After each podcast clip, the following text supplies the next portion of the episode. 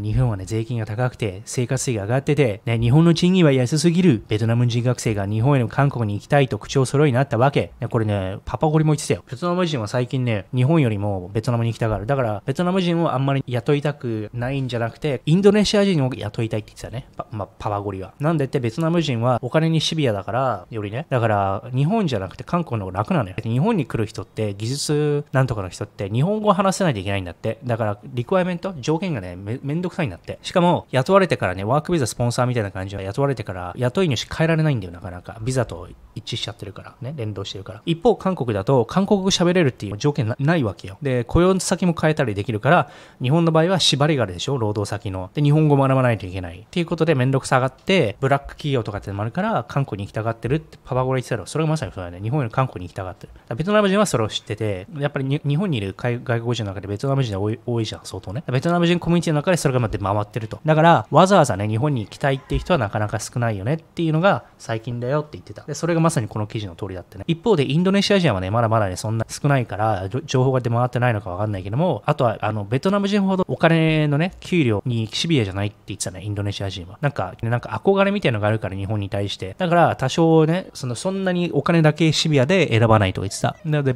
インドネシア人の方が、みたいなこと言ってたね。うん。ということで、外国人労働者にとって日本は魅力のない国になりつつある。まあ、それはそうだよ。ブラック企業でさ、日本語話さないといけない。しかもあれだよ。うん、タトゥーしてたらさ、反射みたいだな。うん、やっぱり閉鎖的だからな。ってめんどくさいと。働くなら韓国と語るベトナム人学生。サムギョプササムギョプサルを食べに入店するとベトナム人らしき女性が迎えてくれた。日本を選ぼうとしませんが、ね、韓国しかありません。私の友達も韓国これはね、経済的な部分とか労働市場も含め、あとはもう一つは K-POP の人気ってのもあるよね。今までずっとさ、アジアの中でナンバーワン日本だっていうのがあったんだけども、最近エンタメで韓国っていうのもあると思うんじゃないってゴリは言ったけどね。うん、パワゴリもそれもあるかもしれないけども、まあ基本的にはシビアに見れてきたらベトナム人は結構。ということで、もろもろ、うん、留学して日本で労働してる、ブラブラブラ。実態日本における単純労働したそうなんだよね。この外国人技能実習制度はうんぬんってなんか変わるらしいとか言って変わっても結局名前が変わるだけで、この制度、実態は変わらないって言ってた、パパゴリは。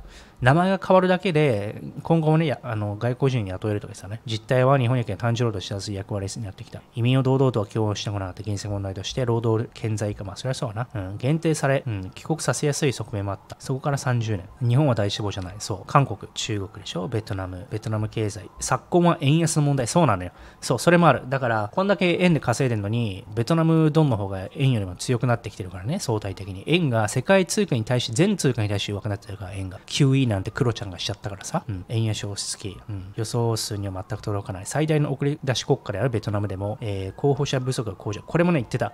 だから日本語を学ばないといけないっていうねあのオーバーオーバーヘッドがあるわけね先行投資。あとエージェントにさ何百万で投資をしてようやくねつなげてもらって日本に来れるわけだから23年分の給料をさ負債で借金してきてるから相当なあれなんだよね。これ良くないって言ってたよね本当に。パパゴリも言ってたよ。これは良くないんだけども日本の政府がどどっかがベトナム側のエージェントとつながってて、うん、これ誰得なんだっていう話はね本当に言ってたよ、うん、これは良くないと思う、うん、ベトナムの送り出し機関で働くベトナム人幹部そうここはねもう政府と癒着だから日本の政府もそうだけどね、うん、だからこれしょうがないんやって。うん。えー、10年くらい前は100人いたら95人は日本に来た。いしかし50人くらい。半分だね。オーストラリアドイツ。そのオーストラリア開けてきたよね。最近東南アジアから。先進国だしね。しかも日本の場合ってさ農業とか漁業とか建設とかそういうブラック系で、うん。正直は日本を希望する候補者のレベルが下がってます。レベルが下がって、そう、候補者のレベルが下がって、それ言ってたね。やっぱり大都会から来ないんだってね。それだけ借金してまで来るってことは、それだけ切羽詰まってるわけだから、やっぱりそういう人たちには地方の人が多いって言ったね。うん。日本で失踪するベトナム人はないです韓国に行ってベトナム人も失踪していました。韓国は候補者の出身地を重視。韓国は候補者の出身地を重視するんですよ。過去に実際した地域ならまた失踪したかもしれない。ただし韓国は日本のように技能実習として受けるわけなく、正規の労働者ので、そうそうそうそうそう。そう正規の労働者の俺、その回条件もいいそうなんだよね。技能実習生じゃないんだよね。正規。うん、で、なんか、雇用先との縛りがないかなんかわかんないけどね。あと、韓国語の条件がないっていうのがあるよね。うん、日本と韓国の月収3万6万円。でも、韓国の方がね、生活コストは低いからね。うん、だからお得感はあるかもね。ベトナム、日本は16から19万。必死に頑張っても月20万。でも生活費が高いからね。韓国にと19から25万円。それでいった生活費は日本より安いはずだからさ、それは韓国のお得じゃない、うん、ということで、民間ブローカーが配する費用を抑えられる。そうなんだよね。これブローカーにさ、200万とか払ってるとかですよね。ということで、まあ、もろもろあってさ、日本ってのは本当に移民入れないといけないんだけども、日本人移民入れるの大嫌いでしょ。特にね、年寄りの人たちはね。だって英語使えないないしさ、めんどくさくなるからね。それしかないでしょ、税金落としてくれないんだからもう。はい。現在は、現地ベトナムでの食事くらい自腹で払ってるとして、外国人労働者、技能者のこの国コンサルを行う。